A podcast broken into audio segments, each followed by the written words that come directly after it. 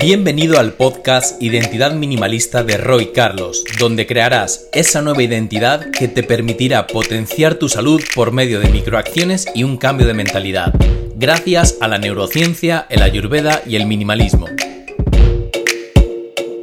Hoy vengo a contarte cómo ambientar tu hogar para el equilibrio del Doya Bata. Y lo vamos a hacer a través de los colores, de los aromas, de las texturas y de un montón de cosas más que tienes que tener presente en tu hogar para crear un ambiente idóneo que equilibre y armonice a dicho doya. Bienvenido, bienvenida a esta miniserie de tres episodios donde vamos a estar hablando de los distintos doyas y de cómo debemos tener nuestro hogar, nuestra casa, eh, de manera adecuada para que estos estén siempre en equilibrio y nos ayuden a mantener esa salud óptima tanto física como mental. Hoy vamos a empezar hablando del Doya Bata y para ello quiero que recordemos y hagamos un pequeño repaso de cuáles son los dos elementos predominantes en dicho Doya, así como las cualidades que estos elementos le otorgan. Los elementos predominantes son por un lado el éter y el aire y esto hace que sea un doya seco y frío. Así que también vamos a tener en cuenta esto a la hora de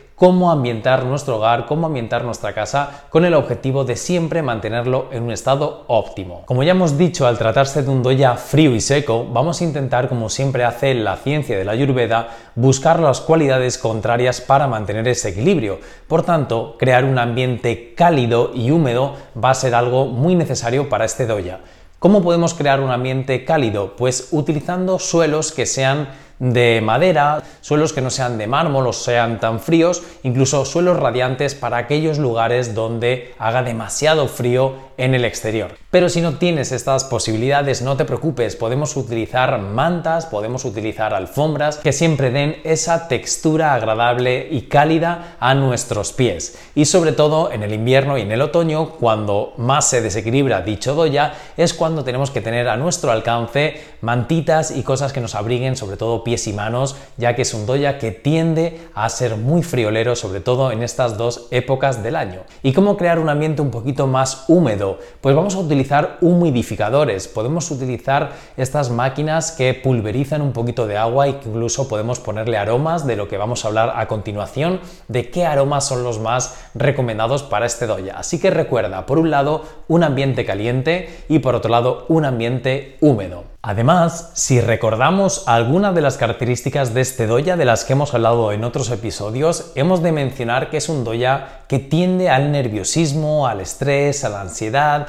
y sobre todo a mucho ruido mental. Su mente está proyectada siempre hacia el futuro y no para de pensar y pensar con esa mente rumiante. Por tanto, una forma de aplacar esos pensamientos y crear un ambiente tranquilo es mediante el silencio. Bata es un doya que está acostumbrado a ponerse la tele o la radio siempre de fondo haciendo ruido mientras cocina, mientras ordena o mientras hace otras actividades. Así que trata de evitarlo si no quieres caer en el desequilibrio y sobre todo en un estado mental rayásico. Sobre todo cuando vayas a iniciar el día y cuando vayas terminando el mismo. Levántate en silencio y acuéstate en silencio y a lo sumo puedes poner una música muy tranquila, un ambiente muy sosegado que te permita poco a poco empezar a activar tu mente y tu cuerpo al comienzo del día y que empiece a bajar un cambio a desactivar ambos a medida que se acerca la noche para irnos preparando hacia el descanso. Y ligado con lo anterior, vamos a consumir libros, películas, programas de humor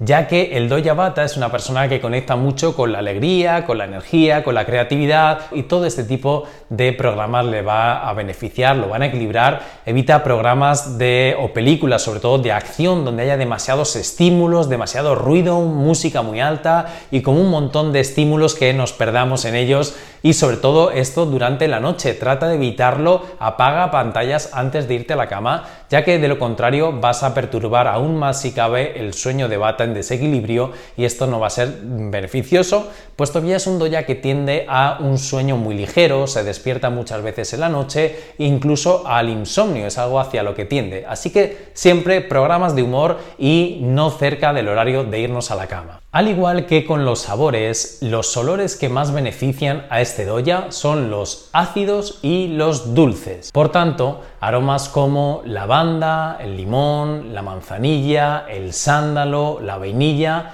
el jazmín, son aromas que le van a beneficiar mucho. Y como antes hemos dicho que hay que hacer un ambiente un poquito más húmedo, podemos utilizar estos humidificadores empleando algunas gotitas de aceites esenciales de estos aromas que te acabo de mencionar. Aquellos colores que mejor mm, son para este doya son el amarillo, el verde, el naranja y el rojo, pero procura que sean más hacia los tonos pasteles que hacia los tonos intensos, porque ya hemos dicho que la actividad mental de Bata es muy intensa, así que siempre colores un poquito más neutros, más apagados, más pasteles le van a beneficiar mucho más. Y vamos a hablar también de qué colores son los que no le benefician. Estos son el azul, el marrón y si se abusa demasiado el violeta. En general los colores más oscuros. Así que en general ambientes claros, luminosos, cálidos, donde haya unas paredes de color blanco, en un amarillo suave, tono pastel, incluso ocres claritos también le puede beneficiar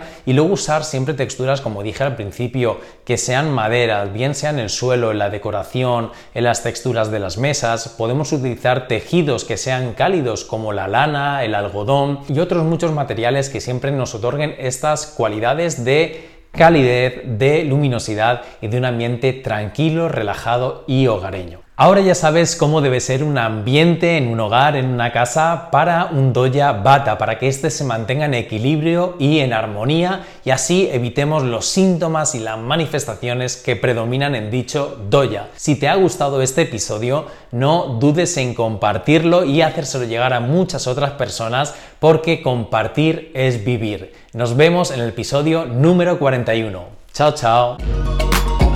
Hasta aquí llegó la charla de hoy. No olvides suscribirte a este podcast si quieres seguir aprendiendo y creciendo junto a nosotros a través de esta comunidad minimalista.